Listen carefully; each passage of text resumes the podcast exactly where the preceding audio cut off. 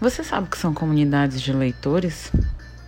A gente pode relacionar a cultura juvenil com cânones de literatura, música e outras artes? A gente vai conversar sobre isso no nosso próximo episódio do Chá de Letras. Eu espero vocês para uma conversa bem tranquila sobre termos nem tão tranquilos assim. Até lá!